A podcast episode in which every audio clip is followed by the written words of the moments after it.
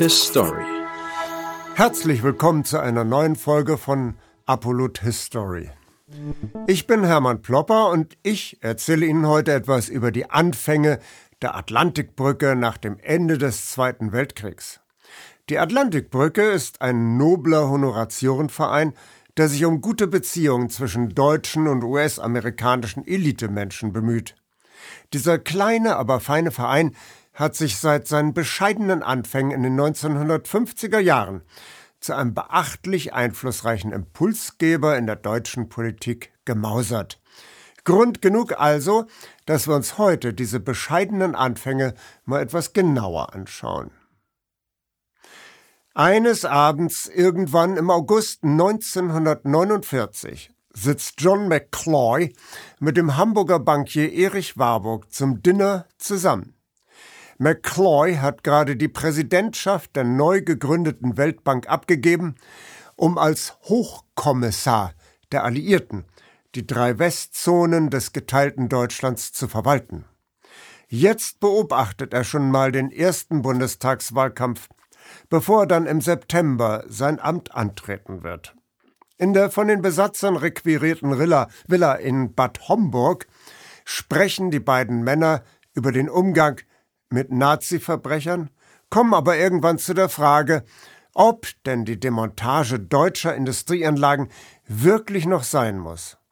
Erich Warburg will, dass McCloy in seinem neuen Amt die Demontagen stoppt. Der cholerische McCloy ist zunächst ziemlich wütend über solch ein Ansinnen, so sagen es zumindest die Chronisten, beruhigt sich dann aber schnell wieder. Warburg soll binnen 48 Stunden eine Liste der zu schonenden Industrieanlagen vorlegen. Warburgs Liste enthält zehn Betriebe, sämtlich zum Thyssen oder, oder zum Krupp-Konzern gehörend. Dieses Abendessen sollte nicht nur McCloy dazu gebracht haben, die Demontagen sukzessive ganz einzustellen. Zum anderen soll sich hier jene produktive Männerbeziehung gebildet haben, die zur Gründung transatlantischer Netzwerke führte. Dichtung und Wahrheit. Tatsächlich kannten sich McCloy und Erich Warburg bereits seit den 1920er Jahren. Erich Warburg ist der Sohn des angesehenen Hamburger Bankiers Max Moritz Warburg und Neffe des berühmten Paul Moritz Warburg, der nach New York wechselte, dort seine International Acceptance Bank aufbaute und 1913 mit anderen Finanzleuten zusammen die Notenzentralbank der USA, das Federal Reserve Board, gegründet hatte. Erichs Lehr- und Wanderjahre führten ihn auch an die Wall Street, wo er in der Bank seines Onkels und bei Kuhn Löb arbeitete.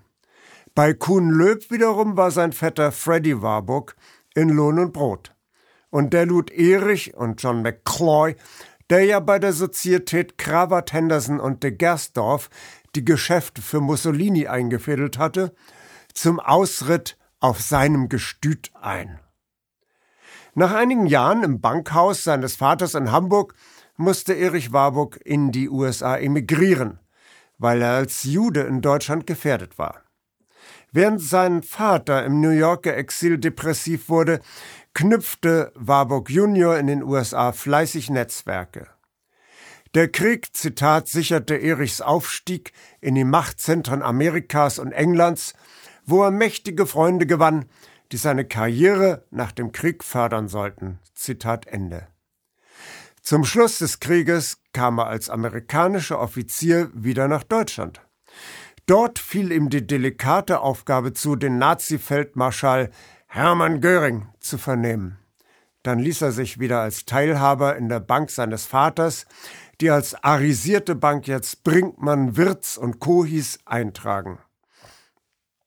Nach dem legendären Abendessen im August 1949 kamen Warburg und McCloy überein, auf jeder Seite des Atlantiks je einen noblen Club zur Pflege der deutsch-amerikanischen Freundschaft aufzumachen.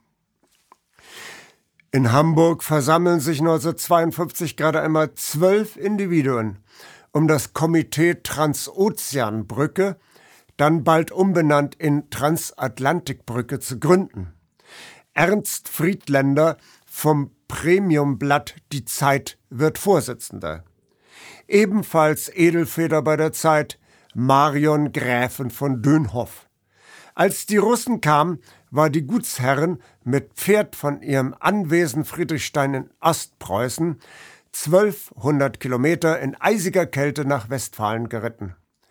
Dort schrieb sie mit dem ehemaligen Tennisidol Gottfried von Kramm ein Memorandum an die Besatzungsbehörden, in dem sie ihren Widerstand gegen das Naziregime dokumentierte und den neuen Herrschaften ihre Dienste anbot. Das Memorandum landet seltsamerweise auf dem Redaktionstisch der Zeit in Hamburg. Die Gräfin wird vom Zeitmacher Gerd Bucerius zur Mitarbeit eingeladen. Es folgen Jahrzehnte emsiger Textproduktion bei der renommierten Wochenzeitung. Die temperamentvolle Gräfin steigt voller Energie bei der Atlantikbrücke ein und formuliert in einem Memorandum im Jahre 1954, dass die Atlantikbrücke, Zitat, in bescheidenstem Rahmen einer Institution wie Chatham House oder dem Council on Foreign Relations ähneln müsste. Zitat Ende. Der zaghafte Ton dieses Satzes ist nur allzu angebracht. Angesichts jener Handvoll Leute, die sich in jenen Tagen um Erich Warburg scharten, wäre man ausgelacht worden, hätte man gesagt, das hier ist die deutsche Abteilung des Council on Foreign Relations. Zudem mussten die atlantischen Brückenbauer noch mit einem Hut rumgehen, um einige tausend Mark für eine Amerikareise der Gräfin einzusammeln. Denn Frau Dönhoff stattete dem New Yorker Council einen Besuch ab, um dessen Arbeitsweise zu studieren. Der quirlige Banker Erich Warburg pendelt derweil ständig zwischen Hamburg und New York hin und her. Da kann er mal eben in New York das Gegenstück zur Hamburger Atlantikbrücke gründen. Der New Yorker Verein soll amerikanische Elitemenschen aus Wirtschaft, Wissenschaft und Politik an die deutsche Szene heranholen, den Amis zeigen, sieh mal, die Crowds sind ja gar nicht so. Anscheinend ist der Blick von oben auf das Objekt gerichtet, denn die neue Gruppierung heißt American Council on Germany, also der amerikanische Rat über Deutschland. Zu Erich Warburg und John McCloy gesellt sich Shepard Stone. Shepard Stone assistierte dem amerikanischen Hochkommissar McCloy als Verbindungsmann der USA zur deutschen Presse. 1952 war Stone in die USA zurückgekehrt, um in der Ford Stiftung die Abteilung für internationale Beziehungen zu übernehmen. In dieser Eigenschaft akquirierte Stone beträchtliche Gelder der Ford Stiftung für die Einflussorganisationen deutsch-amerikanischer Elitenfreundschaft. Als erste Präsidentin der American Council on Germany fungierte Ehefrau Ellen McCloy. Das transatlantische Tandem Atlantikbrücke und American Council on Germany bringt in den 1950er Jahren nur eine Handvoll wenig bedeutender Broschüren und Studien heraus. Wichtiger ist zunächst, sich als Gruppe zu festigen und immer neue Persönlichkeiten und Institutionen einzubinden. Ab 1959 finden im Zweijahrestakt gemeinsame Kongresse statt. Dort treffen sich immer mehr Leute, die in den folgenden Jahren eine große Rolle spielen sollten. Helmut Schmidt, der spätere Bundeskanzler Kurt Georg Kiesinger, sein Nachfolger Willy Brandt, der spätere Bundespräsident Richard von Weizsäcker, der Wirtschaftsminister der Großen Koalition von 1966 Karl Schiller, der Außenminister und Bundespräsident Walter Scheel oder auch der beliebte Washington-Korrespondent des ersten deutschen Fernsehens Gerd Ruge. Und obwohl sich hier gut betuchte Personen zum Meinungsaustausch treffen, muss trotzdem der deutsche Steuerzahler jene Konferenzen bezahlen, von deren Existenz er ja gar nichts weiß. Das Bundespresseamt, das Auswärtige Amt und das Bundeskanzleramt bezahlen den hohen Herren großzügig ihre Auslagen. 1955 kommt eine dritte Organisation hinzu, die Deutsche Gesellschaft für Auswärtige Politik. Während die zuvor genannten Gruppen den sozialen Zusammenhalt und die Lobbyarbeit der Transatlantiker pflegen, ist die DGAP eine reine Rechercheinstitution. Die DGAP kommt damit den Kernaufgaben des New Yorker Council on Foreign Relations recht nahe. Und tatsächlich ist die DGAP die anerkannte Partnerorganisation des CFR und trägt im angloamerikanischen Sprachraum ganz offen den Namen German Council on Foreign Relations. Der deutschen Öffentlichkeit wird dieser Tatbestand durch den Namen DGAP verschleiert.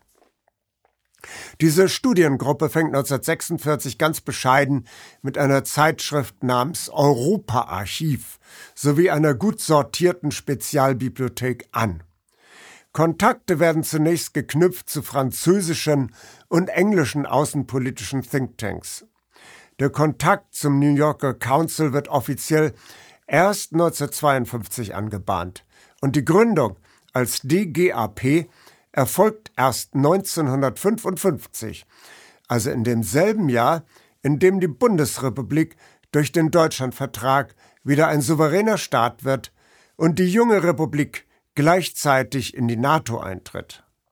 Nun ist die Bundesrepublik formal wieder berechtigt zu einer eigenständigen Außenpolitik und der neue Außenminister Heinrich von Brentano nimmt die Beraterdienste der transatlantischen Forschungsgruppe gerne an.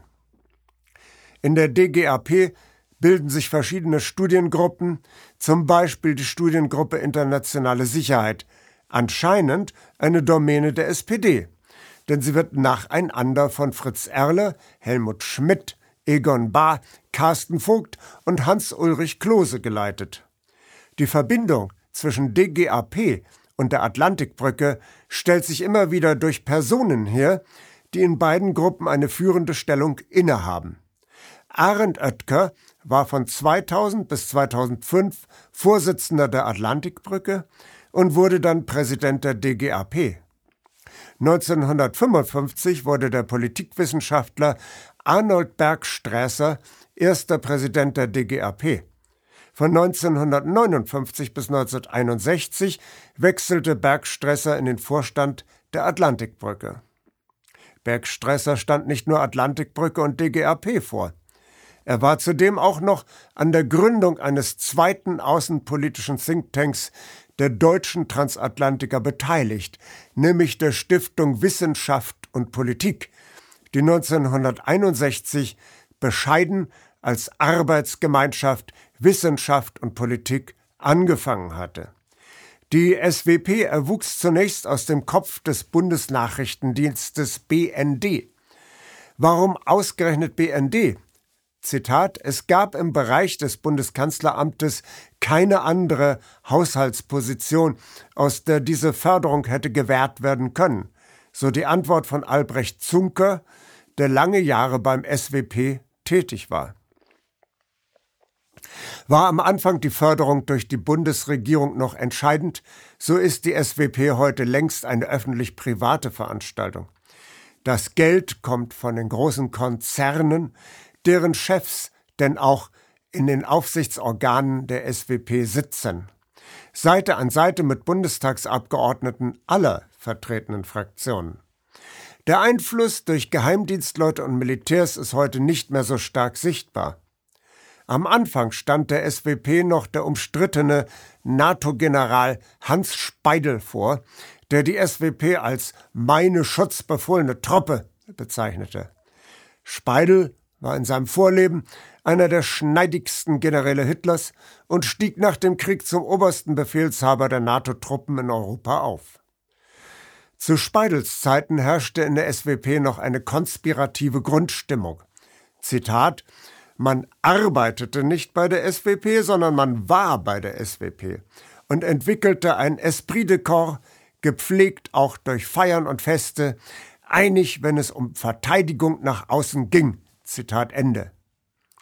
Mittlerweile haben die SWP-Leute ihre Katakomben verlassen. Spätestens seit 1968 weht bei der SWP ein etwas anderer Wind. In einer flachen Hierarchie unterhält die SWP ein Gravitationsfeld von unzähligen, ziemlich unmilitärischen Experten, die im Bedarfsfall schnelle Expertise liefern können, wenn der Bundeskanzler Rat braucht. Es ist dabei vollkommen egal, wo im politischen Spektrum der Autor angesiedelt ist. Gefragt sind unvoreingenommene Einschätzungen der Lage in entferntesten Ecken der Welt und nicht ideologisch gefärbte Traktate. Gleichzeitig bleibt die Anbindung an hochrangige NATO-Ebenen erhalten durch die jährlich stattfindende NATO Review Conference, in der knallharte Rechte wie Michael Stürmer das Sagen haben. Wir haben jetzt ein bisschen mehr erfahren über die ersten tragfähigen Säulen einer höchst effizienten, weil diskreten Beeinflussung der deutschen Politik und der deutschen Medien durch Lobbyorganisationen im Hintergrund. Zu diesen Organisationen Atlantikbrücke, American Council on Germany, Deutsche Gesellschaft für Auswärtige Politik haben sich eine ganze Reihe von nach Washington ausgerichteten Netzwerkorganisationen gebildet. Heutzutage ist dieses metastasierende Geflecht selbst für eingeweihte Experten kaum noch überschaubar. Schulen, Universitäten und Vereine bieten diesen Organisationen eine breite Auswahl von Anwärtern auf eine wirkungsvolle Karriereförderung. Da Schulen und Universitäten längst selber durchsetzt sind mit Lehrern und Professoren transatlantischer Prägung, verstärkt sich der Amerikanisierungseffekt mit jeder Generation. Man sieht es an unserer momentanen Außenministerin Annalena Baerbock, mit welcher atemberaubenden Selbstverständlichkeit amerikanisches Denken unsere deutsche Außenpolitik prägt. Der American Way of Life ist quasi durch die Muttermilch eingesogen. Er hat sich in die politische DNS eingespurt. Wir werden sehen, ob sich dieser Trend auch weiter fortsetzen wird. Wir lernen aus der Geschichte, wie wir die Zukunft besser machen. His Story. Danke, dass Sie Apolut eingeschaltet haben. Wir sind ein unabhängiges Presseportal. Uns geht es um Meinungsvielfalt, Toleranz und einen möglichst breiten Debattenraum, denn nur so funktioniert Demokratie. Unsere Arbeit ist technisch aufwendig und kostet Geld. Da Sie immer wieder hier sind, unterstützen Sie Apolut am effektivsten mit einem Dauerauftrag. Mehr Infos auf apolut.net/unterstützen. Apolut ist keine Einbahnstraße. Lassen Sie uns in Kontakt bleiben. Abonnieren Sie den Apolut Newsletter, so verpassen Sie nichts. Registrieren Sie sich auf apolut.net/newsletter. Natürlich gibt es Apolut auch als App. Einfach auf apolut.net/app runterladen und mobil auf dem Laufenden bleiben. Apolut. Das denke ich auch.